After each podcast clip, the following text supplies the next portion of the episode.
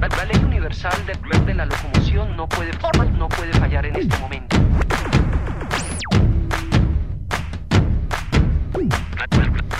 Aquí comienza Criterio Verde, un programa producido por el Centro de Desarrollo Criterio para Radio Nuevo Mundo. Criterio Verde.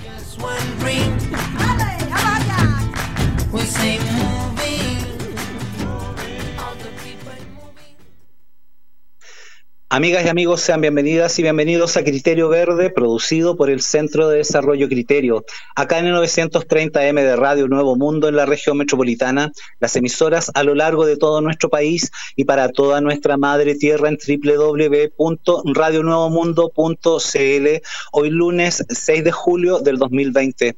Deseándote lo mejor en todo lo que hagas, quien te saluda, Juan Diego. Amigas y amigos, en el actual escenario que estamos viviendo, comunicaciones a distancias, trabajos remotos, carretes en línea, la lluvia cae, casas inundadas, las cifras que suben y los números se vuelven rojo en el calendario. Una bitácora, una perfecta receta que nos tiene la vida angustiada, un virus invisible que cambió todo. En cada rincón de este planeta surgen voces que reclaman, desde antes, desde siempre, quizás se reclama desde la caverna, pero ese era otro escenario, cuando ese ser primitivo reaccionó golpeando con una piedra a otro, quien cae y no mueve su cuerpo. Ahí, en ese fractal de segundo, ya todo había cambiado. Cada acción nuestra cuenta para que la teatralidad de la vida sea algo más feliz, botando ese gigantesco muro divisor.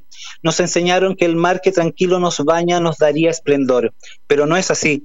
Pertenece a solo un puñado de personas quienes con un egoísmo genético no desean compartir nada. No todo está perdido, pensaron que esa forma de hacer las cosas nunca cambiaría, escribiendo un nuevo texto, entrando a un nuevo escenario, con nuevos personajes, quizá algún día en un colegio público comerán pescado fresco de un mar limpio, libre y justo, creando una nueva cultura sin tanta basura. La cultura de la basura, los prisioneros.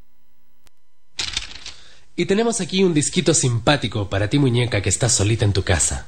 A ver, a ver. Ah, Los Prisioneros, la cultura de la basura.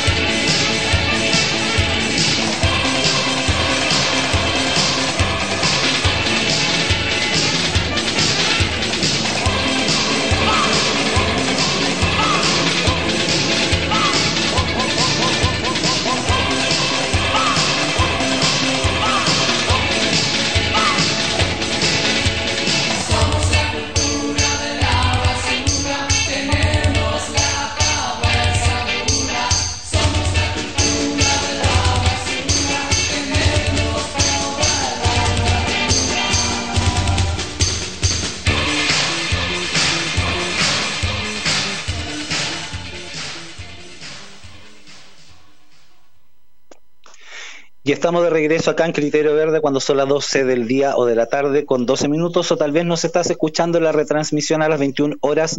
Criterio Verde todos los lunes 12 del día, retransmisión a las 21 horas. Así es, amigas y amigos, como estamos comenzando este mes de julio, primer lunes de julio, acá en Criterio Verde, eh, con toda la fuerza desde desde este programa para todo nuestro país con todo lo que estamos viviendo. Amigas y amigos, hoy día estamos con un interesante invitado que ha aceptado participar con nosotros en Criterio Verde. Él es Ernesto Melende, actor. Eh, Ernesto, buenas tardes, ¿cómo estás? Bienvenido a Criterio Verde. Hola, hola, muchas gracias por invitarme, ¿qué tal? Muy bien, Ernesto, acá viviendo este proceso de cuarentena eh, y todo lo que estamos eh, aquí, pues, sobrellevando este, esta vida, este proceso. Ernesto, eh, ¿cómo estáis viviendo tú todo esto desde ahora? en todo lo que estamos viviendo como nación, desde el estallido social, desde antes del estallido social, desde el 2011, el 2006, con las revoluciones pingüinas y todo. ¿Cómo estás viviendo todo esto, Ernesto? Mira, ahora estoy como justo mitad y mitad, mitad como aprovechando el tiempo eh, en actividad creativa, estoy escribiendo a full, escribiendo mucho, mucho y retomé el, como un ritmo de escritura que no había tenido hace mucho tiempo, pero a la vez también, o sea, la otra mitad que te digo, así como del estrés, la angustia, del, de la incertidumbre también, porque como vemos que la pandemia ha sido manejada de una forma tan nefasta, no tenemos para cuándo volver a trabajar, no tenemos para cuándo saber, ¿cachai? Cuándo vamos a poder volver a, generar ingresos, pues, porque es el problema que estamos teniendo muchos artistas ahora, pues como no tenemos eh, previsiones de nada, seguros de nada, ¿cachai? Eh, nosotros vivimos del trabajo que vamos haciendo a diario y ahora no lo podemos hacer entonces estoy como en, ese proceso ambiguo de, estar angustiado, pero también el, por otro lado estar aprovechando el tiempo como esta cuarentena obligada, tomándomela como una hibernación, una, una hibernación no voluntaria, pero aprendiendo, aprendiendo igual a, a, estar con uno, ¿cachai? A, a pensar en uno también, a, irse para adentro, que es algo que como santiaguinos nos cuesta hacer mucho a nosotros, ¿no? Yo creo que el ritmo de esta ciudad es tan tan alterado que pocas veces tenemos tiempo para esto. Entonces, viendo el lado positivo, pero también reconociendo que, es angustiante, porque estamos en una situación bien precaria, bien difícil y, que, bueno, en definitiva el, gobierno está generándole mucho dolor a mucha gente y eso es muy triste. Mm. Ernesto, el año pasado, desde octubre, el 18 de octubre, nuestro pueblo despertó y dijimos, ya basta, ¿sabes que, esto es un escándalo demasiado grande, la política, la corrupción, la salud, la educación. Tú eres un actor súper consciente, eh, estáis siempre ahí eh, atento a todo lo que está pasando en nuestro territorio y en el mundo también, pero eh, eres una persona que, que tiene un punto de, de, vista bien crítico, bien analítico. Me gustaría invitarte a, a que analicemos un poquito eh, ¿Cómo has vivido todo este proceso desde el estallido también? ¿Qué es lo que ha significado para ti? ¿Qué es lo que has hablado con tus amigos, con tus pares teatristas? Eh, y este gran proceso cultural que es tan necesario para que eh, los países puedan soñar algo distinto, soñar algo mejor. Sí, bueno, yo creo que es súper especial el 18 de octubre.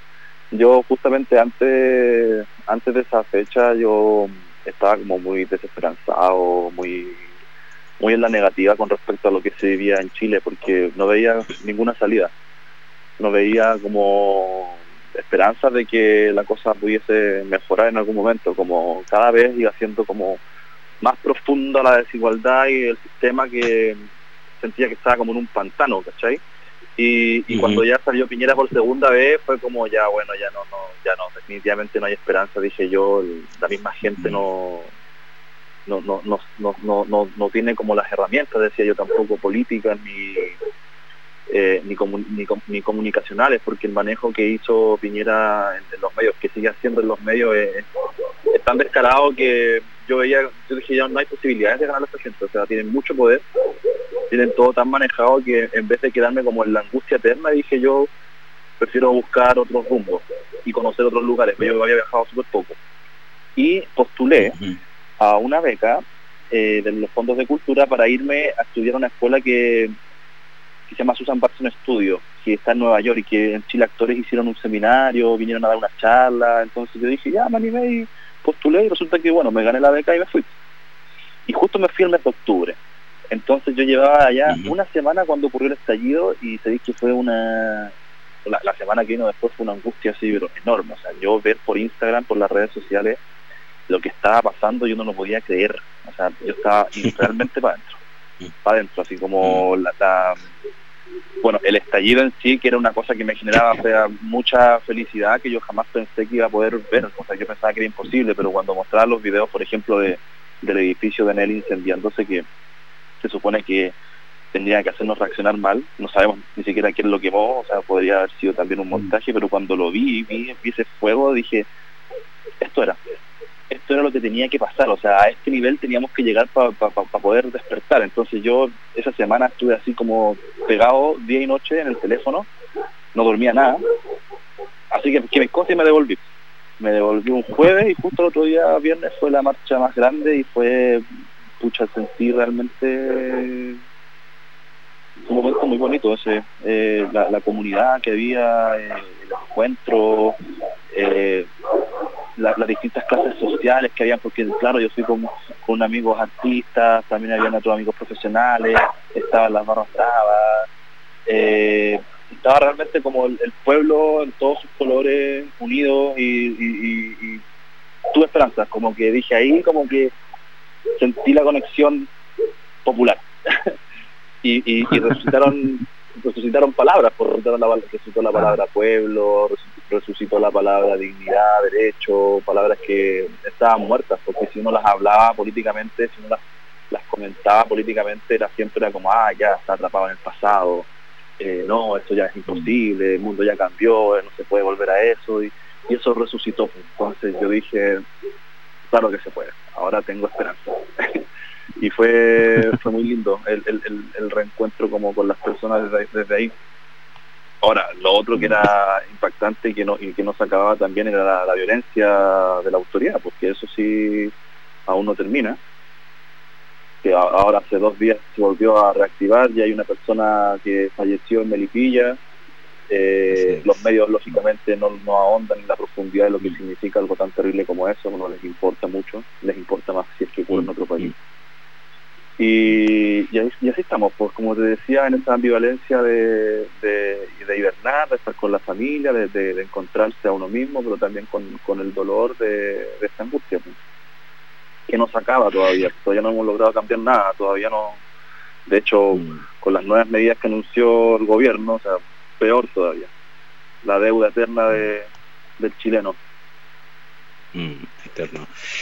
Amigas y amigos, estamos hoy día en entrevista con el gran actor Ernesto Meléndez. Ernesto, te pido por favor te quedes en línea, nos vamos a música, música, cantores que reflexionan, Violeta Parra, volvemos a Criterio Verde.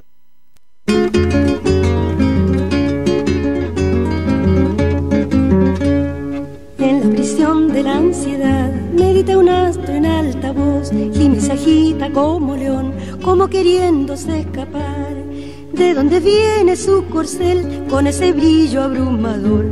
Parece falso el arrebol que se desprende de su ser. Viene del reino de Satán, toda su sangre respondió. Quemas el árbol del amor, deja cenizas al pasar.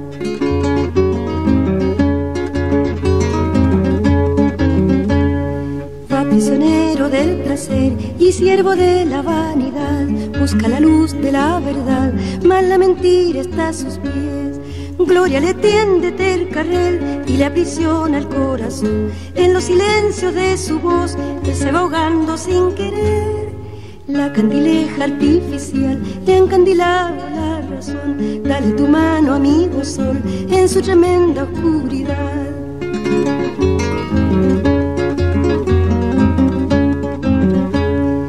Es lo que canta, digo yo, no se consigue responder. Van a la abeja sin su miel, van a la voz sin segador. Es el dinero alguna luz para los ojos que no ven. Treinta denarios y una cruz, responde el eco de Israel. ¿De dónde viene tu mentir y a dónde empieza tu verdad? Parece broma tu mirar, llanto parece tu reír.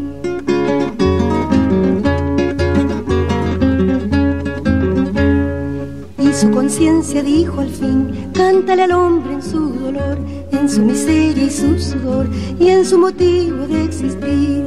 Cuando del fondo de su ser, entendimiento así le habló, un vino nuevo le endulzó las amarguras de su hiel. Oye su canto un asadón que le abre surcos al vivir, a la justicia en su raíz y a los raudales de su voz, en su divina comprensión luces brotaban del canto.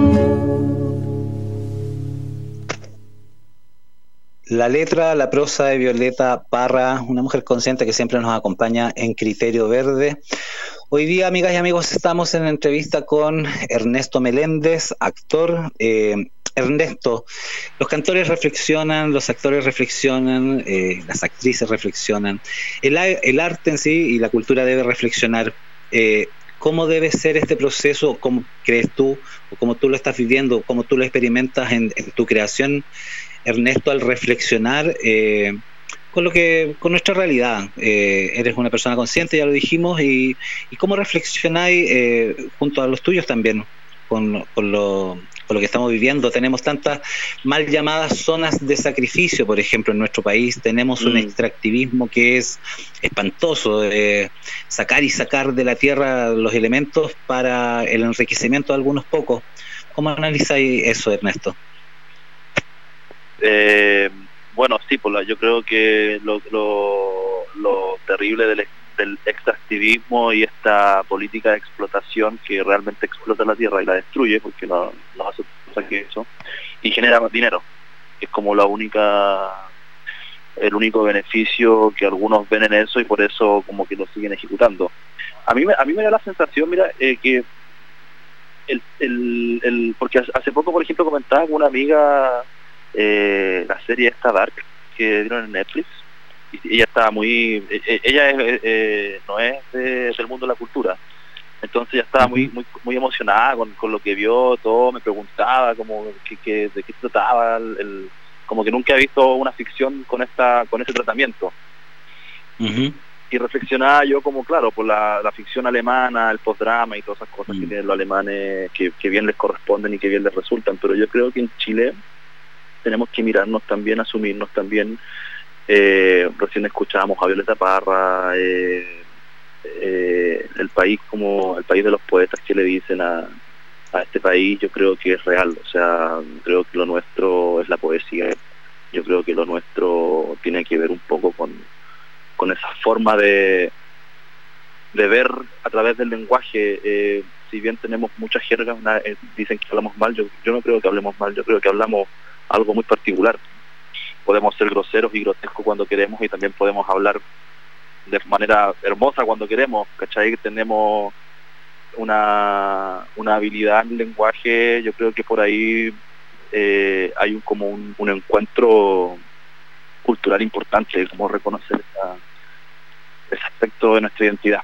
¿cachai? Entonces yo como desde donde yo me, me desempeño, eh, trato siempre de verlo así, como no tratar ni pretender de ser otra cosa más que lo que soy.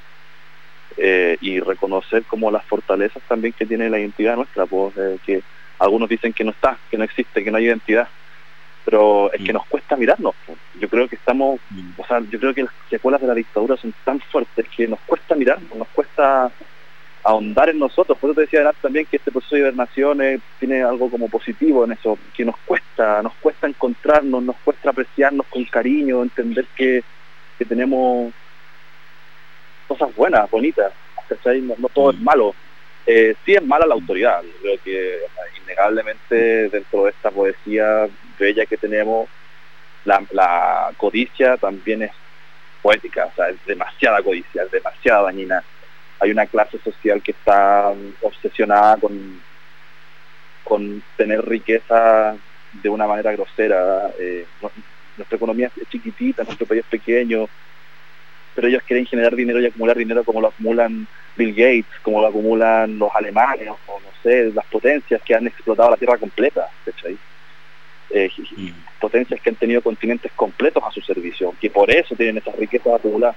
Y esta gente en este país, esta clase social que representa un mínimo, pero mínimo de la población, se iguala a ellos. ¿cachai? Tienen la pretensión de, pertenecer a esa a ese grupo de poder. Yo digo que también llega a ser, es, como hasta poética su maldad, ¿cachai? Es hasta poética su codicia, porque es tanta, es, tan exagerada, eh, que mm. me da la sensación a mí que, que, también tiene que ver un poco con, nuestra identidad, que, que, lleguen tan lejos esta gente, que esta gente se atreva tanto y que dañe tanto, también tiene que ver un poco con, nosotros. Ahora, no todo el mm. mundo eh, dialoga de la misma forma con su entorno. Eh, como te dije, esa población que lo hace es, un porcentaje muy pequeño. Entonces, no, no, no nos envenenemos con, la energía que, ellos ponen en diálogo, porque esa no es la energía nuestra. Yo creo que como artista a mí, a mí me eh, eh un proceso también como de, de valorarme ya como persona, como, como ser humano y, y, y, fluir, ¿cachai? Expresar lo que, o sea, ser honesto conmigo mismo y mostrar esa honestidad a los demás, al otro, compartirla y, e invitarlo a un proceso, a un proceso artístico, una experiencia. Siempre he tenido como también cuando me dicen con cuál es una buena obra, cuál es una buena película, cuál, cuál, cuál, cuál es una buena obra de arte, yo siempre creo la que te genera una experiencia significativa, hay Algo, mm. algo que te modifica, no algo que simplemente te entretuvo solamente. Yo creo que la entretención sí es un arma, es eh, primordial, tiene que, la obra tiene que encantar, tiene que entretener, pero a la vez también tiene que mm. ser una experiencia significativa, tiene que generar algo, o sea, te tiene, tiene que modificar, no tiene que afectar, ¿cachai? Entonces yo siempre creo también que, para eso uno tiene que ser honesto, no pretender, no pretender ser algo que no es. ¿Cachai? Eh, eh, Andrés Pérez, por ejemplo, que, la otra vez hablábamos, eh, la poesía de la historia, la poesía de su lenguaje, la visión, hay un mensaje, hay una intención de comunicar, hay muchas cosas, pero él estaba más presente que todo. lo que uno ve, no lo ve a él, ¿entendí? Y, lo ve tan despojado, tan honesto, hacia afuera que es capaz de afectar a los demás, esa sensibilidad.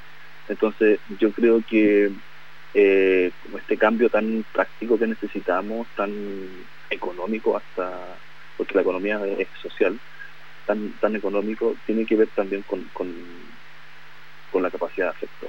Yo creo que el encuentro de los cuerpos, de los humanos, eh, es, un tema ahora, sobre todo ahora que no nos podemos ver, que no nos podemos tocar, que no podemos estar cerca es un tema que la gente está realmente analizando y que está viviendo, o sea, eh, produce angustia no poder encontrarse, no poder sentirse. Entonces yo creo que también tiene que ver con eso, el encontrarse desde este lugar, eh, descubrir que la solidaridad, que compartir, que entregar amor y todas esas cosas son tan importantes como, como todas las otras cosas que antes pensábamos que era lo primordial, que era eh, conseguir la casa, conseguir el auto, conseguir eh, una calidad de vida eh, mejor que la que nuestros padres nos pudieron dar, porque esa, esa cultura de, subir de clase social que nuestros padres nos fueron inculcando después de la dictadura, como que al final terminó eh, ahogando a, una generación. Hay mucha gente que, que tiene profesión, que ahora estudia, que se dedica a algo, pero está triste, está triste porque se dio cuenta, mis amigos me lo comentan, mis amigos que yo tenía en el colegio, que ahora son contadores auditores, abogados, ingenieros, me comentan, o sea, eh, se dan cuenta que bueno, me levanto todos los días, trabajo todos los días, me saco la cresta todos los días por una meta que en realidad no, no me llega, o sea, como que estoy luchando por cambiar de clase social. y es triste mm. vida, pues, es, es, sofocante y, y lamentablemente ellos ahora, yo he estado hablando esta semana con muchos amigos por teléfono así durante dos, tres horas, se están dando cuenta que quieren cambiar su vida, que quieren dar un vuelco, que no pueden, después de volver de esto, no pueden seguir igual. Es, como que hay una este encuentro con, con, el yo interno está también develando como otras intenciones y esa forma de dialogar con el entorno nos va a cambiar. Yo creo, que hay, una esperanza de, que a través de, la misma humanidad, esta, esta economía de explotación, de acumulación de riquezas, porque no es nada más que acumular, acumular, acumular, para después morir, que es realmente ilógico, eh, tiene que terminarse tiene que terminarse, tiene que acabarse, tiene que haber otro otro diálogo, pues, el diálogo de los aspectos, yo creo, del placer, del compartir, de, reír, de al final ser más humanos, pues, eh, como como especies también. o, o lo que pasa en el planeta, que el ser humano se detiene y empezamos a ver cómo otras especies empiezan a aparecer, cómo el planeta se empieza a recuperar. La misma lluvia de este invierno que a los santeguinos que hace más de 10 años que no veíamos llover así. Gente, yo tengo sobrinos que, que están impresionados porque nunca habían visto tanta lluvia. Imagínate la, la, realidad ya que está en, en la cabeza de ellos. Wow. Amigas y amigos, estamos hoy día en entrevista con el actor Ernesto Meléndez. Ernesto, por favor, te pido nuevamente que te quedes en línea. Nos vamos a música, música, Bohemia Tropical, Lorena Erpel, volvemos a Criterio Verde.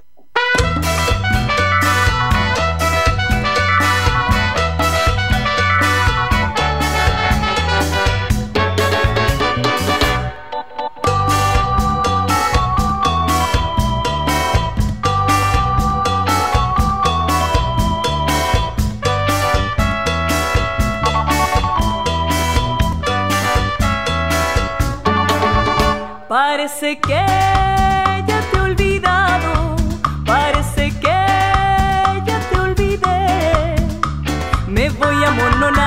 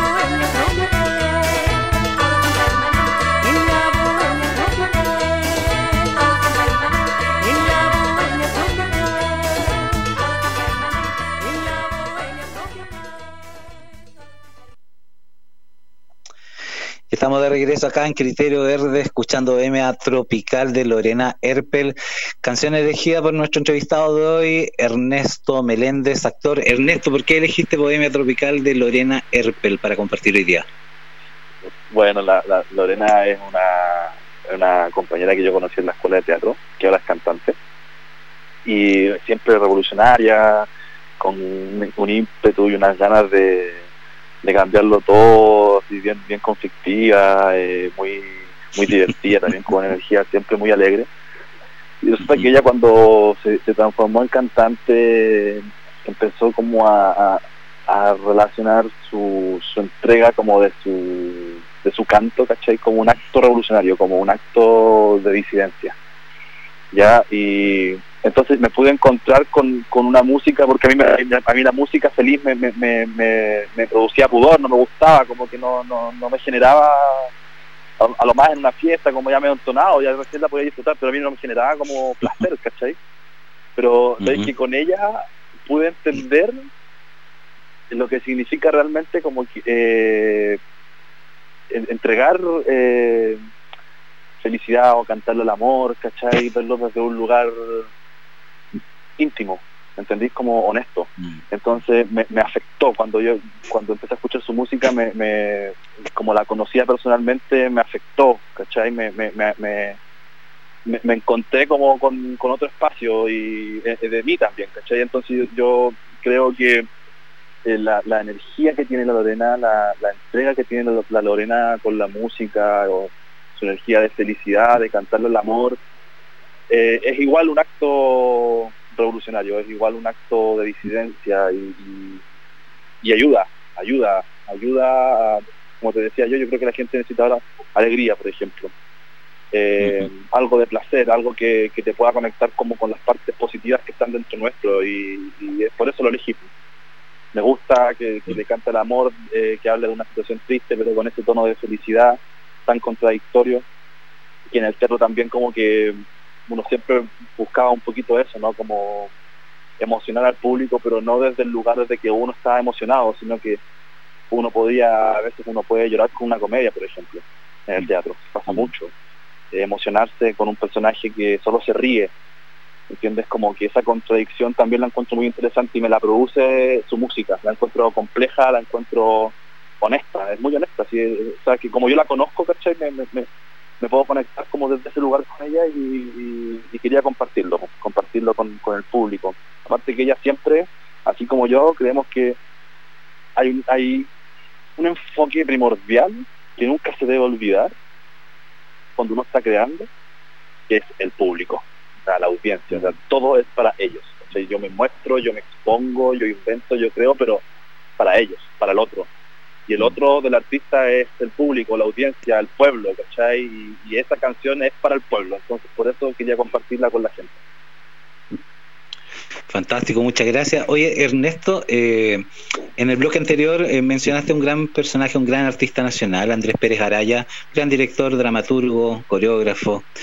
Eh, con Andrés muchas veces cuando recorríamos el país en las funciones, en las giras, en esos momentos libres nos íbamos a, lugares a, poder contemplar, estar tranquilo, a descansar un poco más, mirar el mar y, y muchas veces Andrés reflexionaba al respecto y, y decía cosas muy significativas, así como tanto mar y no se come pescado en, en los colegios públicos, tanta rica verdura que hay en tal región y, y no llega todo siempre, siempre a la gente. Andrés Pérez fue un gran visionario, un gran maestro al respecto. Eh, yendo, te quiero llevar un poco, si tuviéramos que, eh, o tuvieras tú que hacer en este momento, en este gran escenario chileno, eh, que fuera una hoja en blanco donde escribir un nuevo texto, donde tuvieran que incluirse nuevos personajes con una nueva atmósfera, eh, nuevas escenografías, utilerías, vestuarios, ilumi- iluminación, etcétera. ¿Cómo sería esta creación tuya desde Ernesto Meléndez eh, para poder crear esta nueva dramaturgia, comillas, dramaturgia en, en nuestro país? ¿Cómo sería, Ernesto? Mira, yo ahora estoy como eh, abocándome al cine. Ya el, audiovisual me, abrió puertas cuando salí de la escuela de teatro. Me, encontré como con un mundo que me fascinó también, que no conocía muy bien desde el aspecto técnico, sí, desde el, como público, como espectador, pero no como profesional. Y, este es mi espacio ahora. Yo ahí me siento eh, en- en mi lugar. Entonces, también estoy creando desde ahí. Estoy escribiendo, si bien yo eh, dirigí dos obras y escribí tres obras desde que salí de la escuela, ahora me estoy abocando al cine, entonces desde ahí también es mi nueva dramaturgia, desde, desde ahí estoy creando y, y- esa nueva dramaturgia también tiene que ver con la seducción y el encanto, con, con fascinar al público, con hacerlo sentir placer. Yo, yo creo que yo soy Sagitario como que siempre, la otra vez te lo dije, como que tengo un rollo también con el goce de la vida, ¿cachai? Como con los placeres de la vida. Yo creo que eso ayuda mucho a la felicidad y a la plenitud. Entonces, eh, quiero que la gente se encuentre con esas cosas, ¿cachai? Como eh, me acuerdo que una, una maestra que tuve la Francisca Infante en la escuela de teatro siempre nos hablaba como de, que hay un hechizo, un, encanto del escénico de la persona, de su energía. Y, eso también es lo que trato de hacer, eh, eh, trato de encantar, de fascinar, de... Por eso que para mí el concepto de entretención también es tan importante, ¿cachai? Como tiene que ver un poquito con eso, con, con capturar la atención del público y hacerlo gozar, hacerlo gozar, hacerlo gozar y hacerlo gozar significa pasar por la pena, pasar por el amor, pasar por la risa, pasar por la raya, pasar por tantos lados, removerte por dentro, recorrer eh, el flujo emotivo del ser humano eh, y ayudarte a encontrarte, ¿cachai? ayudarte a sentirte, a sentirte a uno como, a veces cuando uno va al cine o cuando va al teatro, que me ha pasado a mí, a veces uno se emociona tanto con lo que está viviendo, tanto con que, que uno sale así sorprendido, así en shock. Pues yo, yo la primera vez que me emocioné con una obra de teatro que estaba en la escuela, eh, me acuerdo que fue una obra de Barrales ese momento.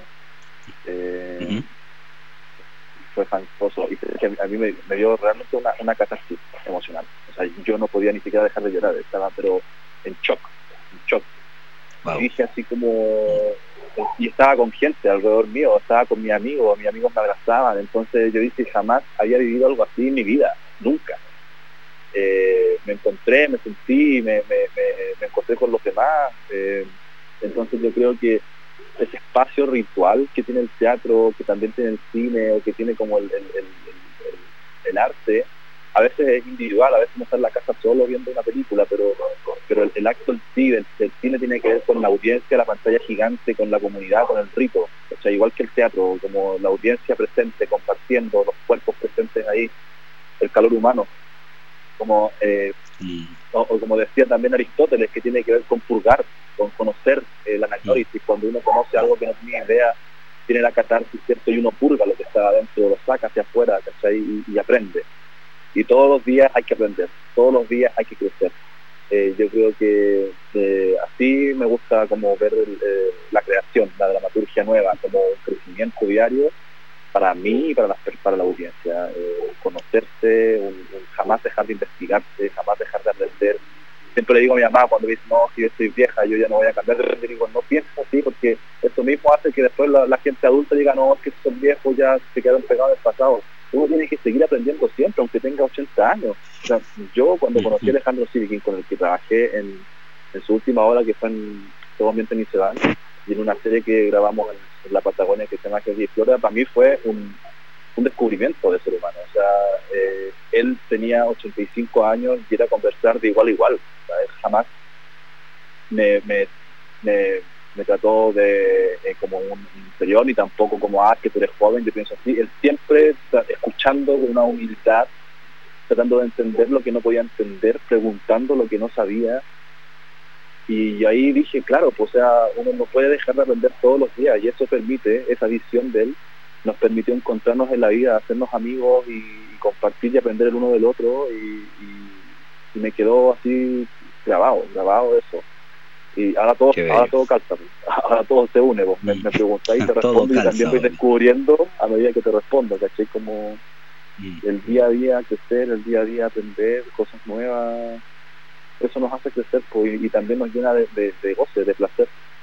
En definitiva, después, Bueno. de la, después de que uno purga, como decía Aristóteles, viene el momento de, de estar feliz. ¿cachai? Mm. Después de la tragedia, Mm. el sol. Y yo creo que eso es lo que está pasando también ahora, como que, mira, tengo la fe, porque yo sé que no es concreto, pero yo creo que tengo la fe de que lo que estamos viviendo es tan terrible.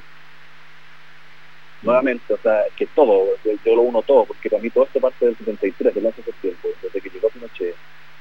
Eh, es tanto lo que nos ha sucedido y es tanto lo que está pasando también en el planeta eh, y justamente en Chile ocurre de la forma más poética, o sea, el lugar donde hay más neoliberalismo, el lugar donde ha durado más el neoliberalismo, el lugar donde con menos población, donde más gente se mató, donde más se torturó, y ahora el país con menos población, donde más gente muere, donde más gente se contagia, o sea, es tanto que es poético también.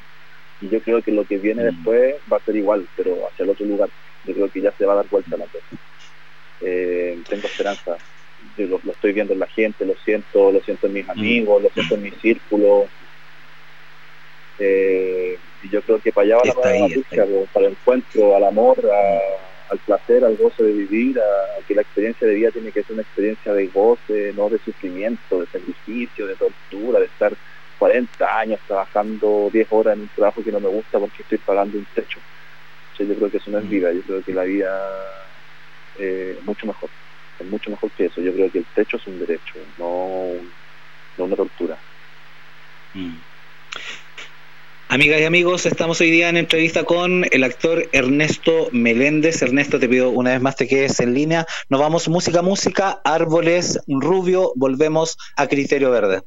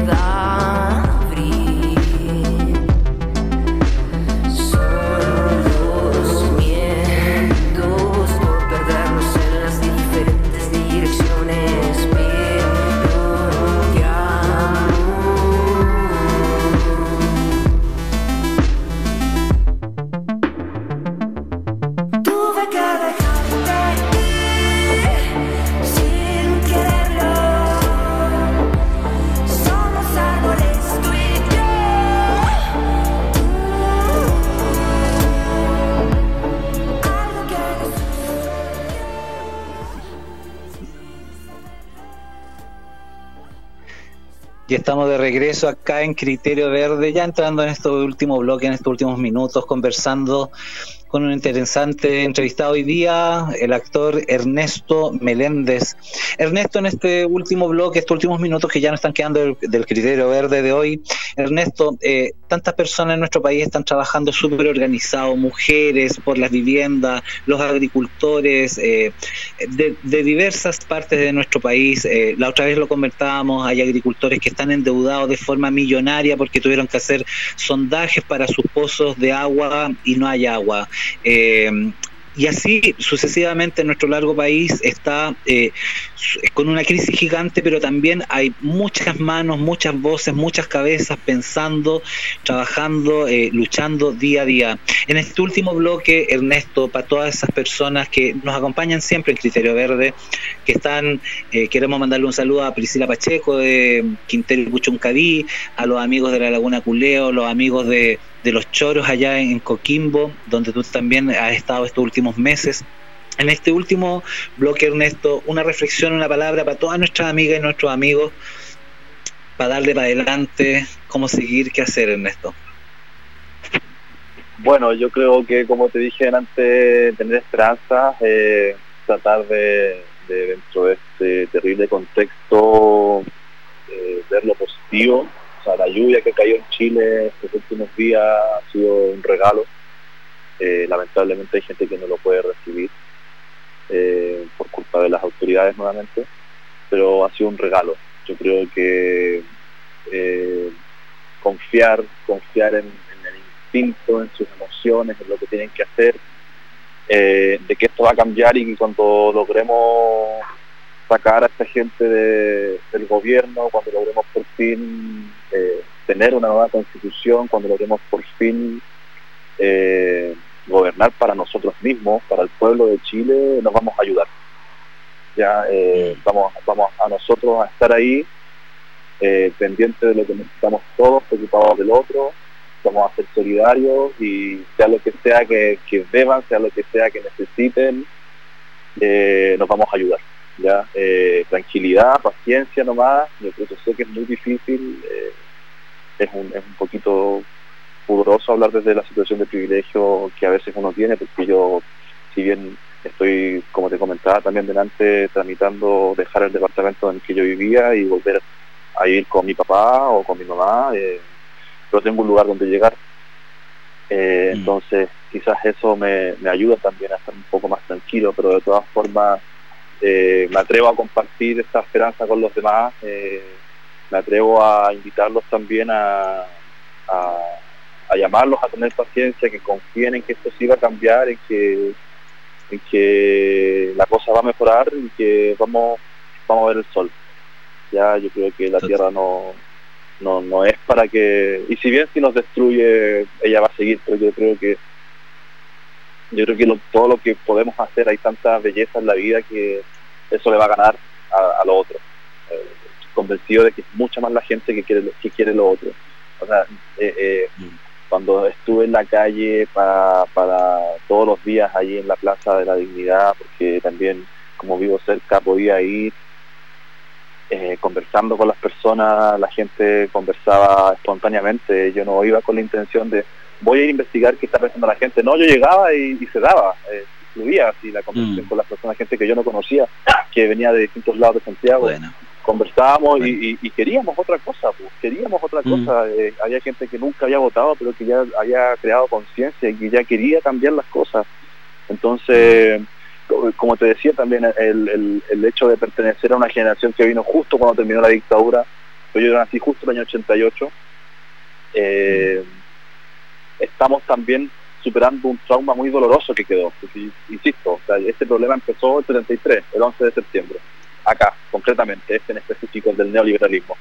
Entonces, eh, a mí me da la sensación de que estamos superando algo muy difícil, algo que, que si bien a lo mejor nuestros padres o abuelos murieron por, por cambiar las cosas, eh, actualmente generó un trauma muy doloroso y, y eso es lo que estamos superando. Yo creo que por eso nos cuesta tanto.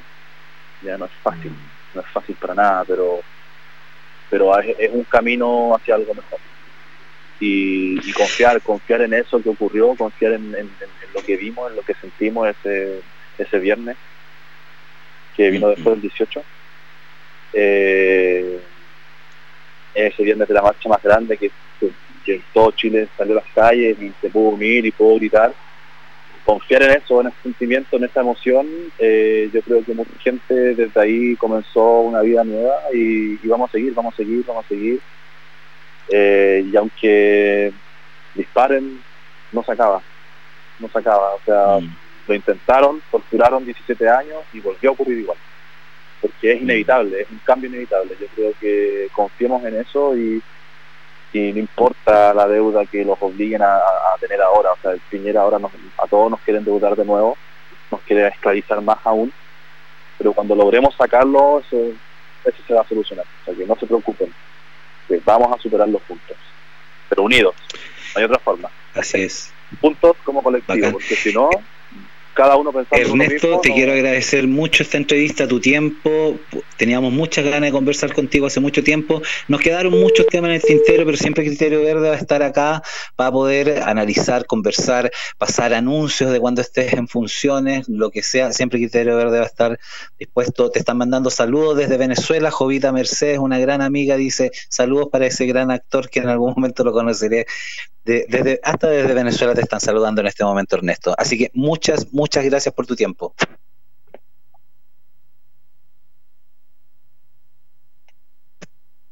Y, eh, estamos llegando al último minuto de Criterio Verde y nos estamos despidiendo ya.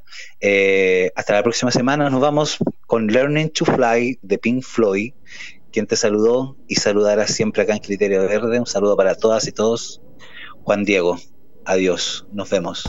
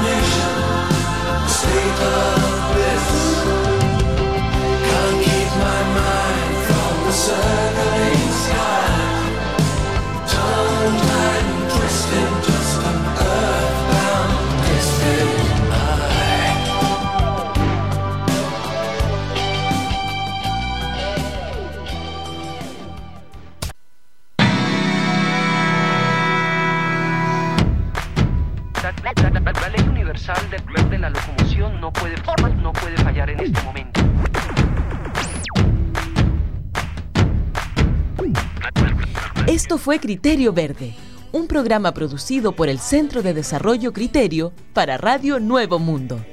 Nos escuchamos el próximo lunes al mediodía.